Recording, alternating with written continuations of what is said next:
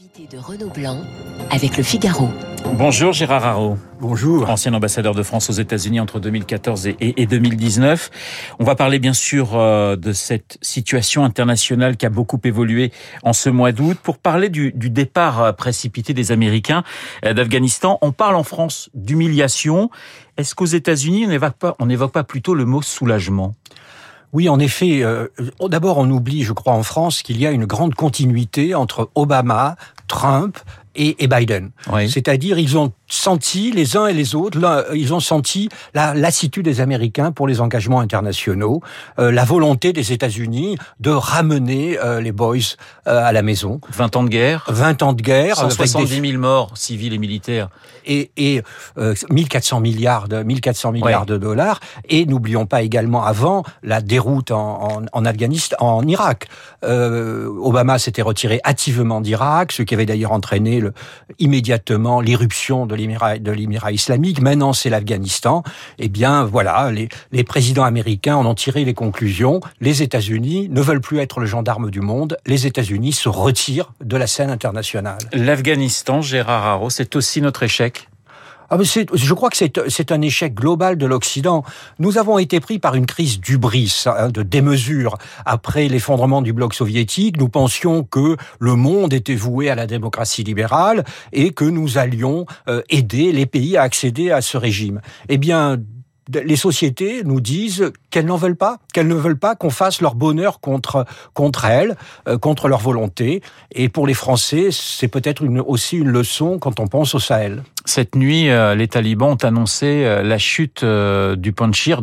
Les talibans mmh. assurent contrôler maintenant le, la vallée du Panchir, qui était le, le, dernier bastion de résistance. Évidemment, on pense au commandant Massoud, mort il y a 20 ans, à son fils aujourd'hui.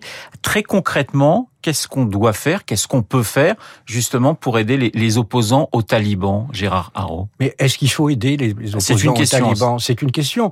Parce que ça, pendant 20 ans, nous avons essayé de nous débarrasser des talibans. Et, et ça a été une guerre. Vous en avez euh, rappelé les chiffres, le coût et notamment le coût, euh, le coût humain. Je crois que nous, les talibans nous ont prouvé qu'ils étaient capables euh, de, de battre, de battre leurs, leurs ennemis.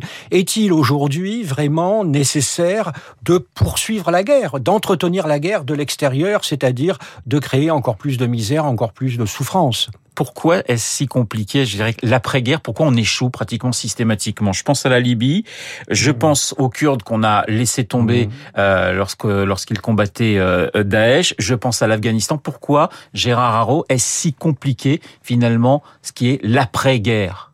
Ben, je crois d'abord que, que, tout simplement, les sociétés, euh, les peuples résistent euh, aux volontés étrangères d'imposer leurs valeurs. Ensuite, les armées de libération deviennent très rapidement des armées d'occupation. Oui. Euh, en 1946, en France, il y avait énormément d'incidents entre les Français et les, et les, soldats et les soldats américains. D'une certaine manière, la présence occidentale dans ces pays, elle crée au contraire l'unité de, tout, de toutes les forces et des forces qui pourraient être antagonistes. On combat l'envahisseur et on combat l'envahisseur occidental et du coup on oublie les circonstances locales. Si les occidentaux se, se retirent, eh bien c'est les logiques locales qui reprennent le dessus. Gérard, je rappelle que vous êtes un ancien ambassadeur de France aux États-Unis. L'Afghanistan, est-ce que c'est le, le, symbole du déclin américain? Jean-Yves Le Drian ne, ne, le pense pas, il le disait la semaine dernière mmh. euh, dans la presse. Et vous? Je ne vais pas contredire mon ancien ministre, mais je, je pense qu'il a hein, vous êtes libre. oui, oui, je sais ah bien, je sais bien, mais j'ai beaucoup d'estime pour Monsieur Le Drian. Mais euh, non, je ne pense pas. Pour, pour d'abord pour deux raisons. Tout simplement, les piliers de la puissance américaine sont intacts. Hein. Le, les États-Unis, peut-être pas à cause de l'Afghanistan que c'était la première puissance au monde, et il le reste. Et deuxièmement, vous êtes vaincu ou vous subissez un échec substantiel si vous perdez un, un atout très important. L'Afghanistan était un enjeu très périphérique. En réalité, la question qu'on peut se poser, c'est pourquoi les Américains et les Occidentaux derrière eux ont à ce point investi en Afghanistan. Il fallait tuer, se débarrasser d'Al-Qaïda. On n'avait pas besoin d'envoyer de, 150 000 hommes et de dépenser 1400 milliards de dollars pour ça. On est parti en 2014, hein, nous Français, euh, de Nous sommes, oui, exactement. Et c'est une décision de France, du président François Hollande Un mot sur Joe Biden, parce que là encore, je, lis des choses très contradictoires sur, Biden en disant, voilà, c'est la preuve que c'est un mauvais président. D'autres disent au contraire, bah non, il est très pragmatique, il réussit là où les, autres ne sont pas allés aussi loin. Votre, votre sentiment sur, sur Biden, 78 ans, président des États-Unis? Bah, vous savez, c'est de la politique. Et évidemment que les républicains euh, profitent de cette débâcle. C'est plus qu'une défaite, c'est d'une débâcle pour essayer d'attaquer, pour attaquer le, le, le, président. Les autres, les autres le défendent. En réalité, tout se décidera en politique intérieure et deuxièmement aux élections de novembre 2022, les élections législatives intermédiaires. Il y a deux sujets euh, qui sont vraiment préoccupants parce que la politique étrangère aux États-Unis comme ailleurs ne fait pas une élection. Le premier, c'est évidemment le virus. Est-ce que le variant Delta euh, se, se, développe? Est-ce qu'il va mettre en cause la, la, la reprise de, de l'économie? Euh, La vaccination plafonne parce qu'il y a, comme en France, comme en Europe, il y a l'opposition animée par l'extrême droite contre le vaccin. Et deuxième sujet, vous avez l'inflation car il y a des tensions inflationnistes aux États-Unis avec deux écoles. Les uns disent c'est une inflation qui va se pérenniser et les autres disent mais non, c'est simplement le, le redépart euh, de l'économie. Vous avez parlé, Gérard Haraud, d'un équilibre mondial qui est en train de, de changer aux dépens de l'Occident. Oui, bah, ça, ça, ce n'est pas, ce n'est pas à cause de l'Afghanistan. Maintenant, ça date peut-être, je dirais, d'entre au moins d'une dizaine d'années. L'Afghanistan est un nouveau chapitre. exactement. L'Afghanistan est une étape dans le, euh, dans cette dans cette évolution qui est une évolution de long terme. Bah, tout simplement, la Chine, la Chine euh, s'impose. La Russie est de la Russie est de retour et, d'autres pays comme l'Inde. Et, alors, j'en ose plus dire le Brésil, hein, comme disait le général de Gaulle, le Brésil, un pays d'avenir et qui le restera.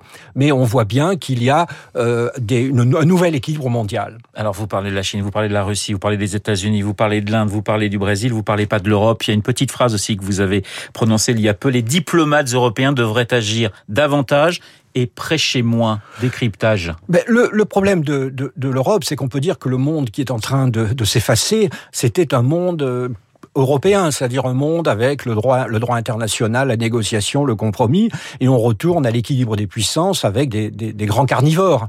Euh, et, vous avez une Union européenne qui continue euh, d'appeler tout le monde à la négociation, d'un euh, peu bisounours, une Europe un peu bisounours, qui ne comprend pas que, eh bien, c'est les rapports de force qui comptent. Or, l'Europe a les moyens de peser. Hein, c'est une grande puissance technologique, financière, commerciale, régulatrice, mais encore faut-il qu'elle parle fort. elle vous désespère un petit peu, cette Europe? Non, il faut jamais se désespérer. L'être humain ne doit pas se désespérer. Il faut, euh, il faut que, avant d'atteindre l'autonomie stratégique à laquelle appelle le président de la République, il faut qu'elle atteigne l'autonomie politique. Oui. La question peut vous paraître assez saugrenue, mais parole donnée, honneur, courage, ce sont des, des mots, des expressions qui ont du sens encore aujourd'hui en diplomatie? Alors, le problème de, des diplomates, c'est l'incompréhension euh, vis-à-vis de, je dirais, de, du citoyen. Du citoyen, c'est que le citoyen se meut dans le monde de la morale interpersonnelle à laquelle vous faites allusion, et donc, euh, euh et, et bah, avec des valeurs qui théoriquement sont les nôtres. Voilà, ce sont des valeurs, mais ces valeurs, non seulement elles sont les nôtres, mais en plus il y a des juges et des gendarmes pour les mettre, euh, les, les, les, imposer si les autres n'en veulent pas. Dans le monde, il n'y a pas de juge, il n'y a pas de gendarme. C'est une jungle avec des grands fauves.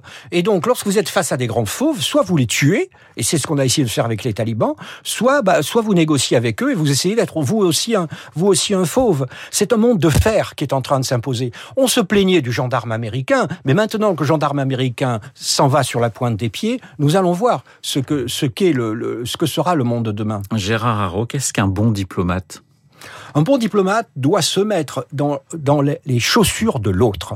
Le bon diplomate, c'est le diplomate empathique qui comprend l'autre, ce qui ne veut pas dire qu'il approuve ce qu'il fait, mais qui comprend et donc s'attend à ce que l'autre, à l'initiative que l'autre va faire. Le diplomate ne donne pas de leçons, mais le diplomate essaye de comprendre. La France euh, est encore une voix que l'on écoute? Oui, la France est une voix que l'on écoute, d'abord parce que par défaut, vous savez, à Washington, moi c'était très frappant, l'Allemagne ne veut pas être une grande puissance, hein. l'Allemagne veut être une grande Suisse euh, vieillissante, euh, et, et, le Royaume-Uni... De par son histoire Parce à cause de son histoire et de sa démographie. L'âge moyen de l'allemand, c'est 48 ans, l'âge moyen du français, c'est 40 ans. Et ça s'aggrave. Euh, cette différence s'aggrave au dépens de l'Allemagne. Et la Grande-Bretagne est totalement obsédée par, euh, par le Brexit et par ses, par ses conséquences. Et du coup, à Washington, la voix de l'Europe, c'était un petit peu la France. Merci beaucoup, Gérard Haraud, d'avoir été ce matin mon invité, l'ancien ambassadeur de France aux États-Unis entre 2014 et 2019. Très bonne journée à vous. Il est, je crois que vous préparez, on peut le dire, un livre sur Kissinger, que vous considérez comme le plus grand diplomate du le diplomate du siècle, à l'image de Talleyrand ou de Metternich euh, chez Talandier. Euh, Kissinger, le diplomate du siècle, 7 octobre. Voilà, ben, vous voyez un petit peu de publicité, ça fait jamais de mal. Merci Gérard d'avoir été euh, mon invité. Il est 8h25. Dans un instant, l'essentiel de l'actualité et la revue de presse de David Abiquière. À tout de suite. Vous écoutez Radio Classique. Avec la gestion Carmignac, donnez un temps d'avance à votre épargne.